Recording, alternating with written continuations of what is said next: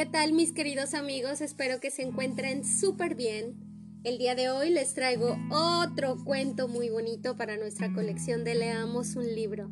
Y bueno, pues este cuento se llama La niña de los fósforos y es de Hans Christian Andersen.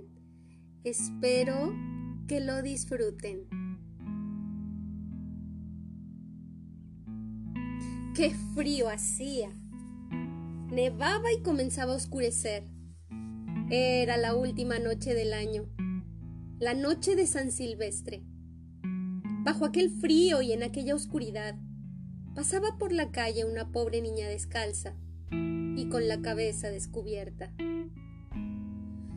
Ah, verdad es que al salir de su casa llevaba zapatillas, pero ¿de qué le sirvieron? Eran unas zapatillas que su madre había llevado últimamente y a la pequeña le venían tan grandes que las perdió al cruzar corriendo la calle para librarse de dos coches que venían a toda velocidad.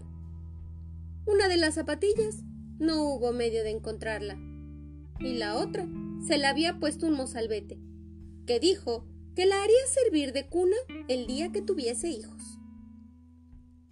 Y así, la pobrecilla andaba descalza con los desnudos piececitos, completamente amoratados por el frío. En un viejo delantal llevaba un puñado de fósforos y un paquete en una mano. En todo el santo día nadie le había comprado nada, ni le había dado un mísero centavo. regresaba a su casa hambrienta y medio helada. Ay, parecía tan abatida. Los copos de nieve caían sobre su largo cabello rubio, cuyos hermosos rizos le cubrían el cuello pero no estaba ella para presumir. En un ángulo que formaban dos casas, una más saliente que la otra, se sentó en el suelo y se acurrucó hecha un ovillo. Encogía los piececitos todo lo posible, pero el frío la iba invadiendo. Y, por otra parte, no se atrevía a volver a casa, pues no había vendido ni un fósforo ni recogido un triste céntimo. Su padre le pegaría, además de que en casa hacía frío también. Solo los cobijaba el tejado y el viento entraba por todas partes. Pese a la paja y los trapos con que habían procurado tapar las rendijas, ella tenía las manitas casi ateridas de frío. Ay, un fósforo la aliviaría seguramente si se atreviese a sacar uno solo del manojo, frotarlo contra la pared y calentarse los dedos. Y sacó uno. ¡Rich! ¡Cómo chispeó y cómo se quemaba! Dio una llama clara, cálida, como una lucecita. Cuando la resguardó con la mano, una luz maravillosa.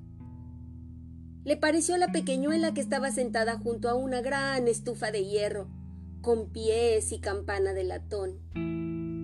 El fuego ardía magníficamente en su interior. ¡Ay! y calentaba tan bien. La niña alargó los pies para calentárselos a su vez, pero se extinguió la llama. Se esfumó la estufa. Y ella se quedó sentada, con el resto de la consumida cerilla en la mano. Encendió otra, que al arder y proyectar su luz sobre la pared, volvió a esta transparente como si fuese de gasa, y la niña pudo ver el interior de una habitación donde estaba la mesa puesta, cubierta con un blanquísimo mantel y fina porcelana. Un pato asado humeaba deliciosamente relleno de ciruelas y manzanas. Y lo mejor del caso fue que el pato saltó fuera de la fuente y, anadeando por el suelo con un tenedor y un cuchillo a la espalda, se dirigió hacia la pobre muchachita. Pero en aquel momento se apagó el fósforo, dejando visible tan solo la gruesa y fría pared. Encendió la niña una tercera cerilla y se encontró sentada debajo de un hermosísimo árbol de Navidad. Era aún más alto y más bonito que el que viera la última Nochebuena. a través de la puerta de cristales, e-, en casa del rico comerciante.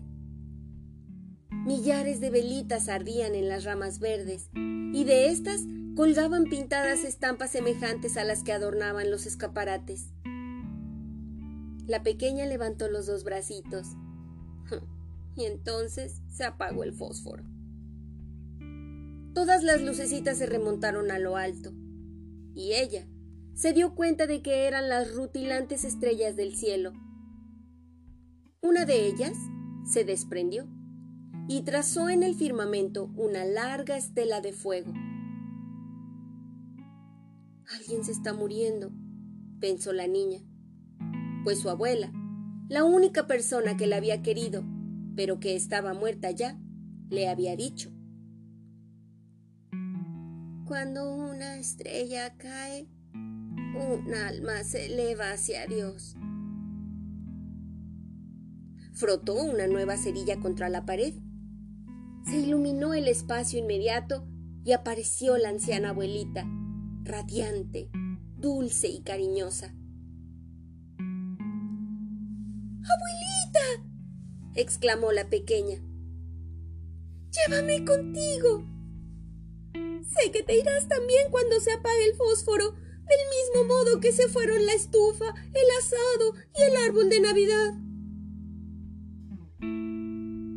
Se apresuró a encender los fósforos que le quedaban, afanosa de no perder a su abuela, y los fósforos brillaron con luz más clara que la del pleno día. Nunca la abuelita había sido tan alta y tan hermosa. Tomó a la niña en el brazo y envueltas, las dos en un gran resplandor, henchidas de gozo, emprendieron el vuelo hacia las alturas, sin que la pequeña sintiera ya frío hambre ni miedo. Estaban en la mansión de Dios nuestro Señor. Pero en el ángulo de la casa, la fría madrugada descubrió a la chiquilla, rojas las mejillas y la boca sonriente. Muerta. Muerta de frío en la última noche del año viejo. La primera mañana del año nuevo, iluminó el pequeño cadáver sentado con sus fósforos. Un paquetito que parecía consumido casi del todo. Quiso calentarse, dijo la gente. Pero nadie supo las maravillas que había visto, ni el esplendor con que, en compañía de su anciana abuelita, había subido a la gloria del año nuevo. Y este es el fin de la historia. Si les gustó, compártanlo con sus amigos, queridos amigos. Y por favor, recuerden suscribirse, ya sea al canal de YouTube o al em, podcast en Spotify. Recuerden también darle a la campanita para que todas las notificaciones les lleguen cada vez que yo suba un cuento nuevo. Por favor, búsquenme en todas las redes sociales como Leamos un libro de Keren Rivera. Y bueno, pues aquí estamos a sus órdenes para el siguiente cuento, porque si a ustedes les gusta volar y viajar en su imaginación sin moverse de aquí, este tipo de canal tienen que escuchar. Nos vemos.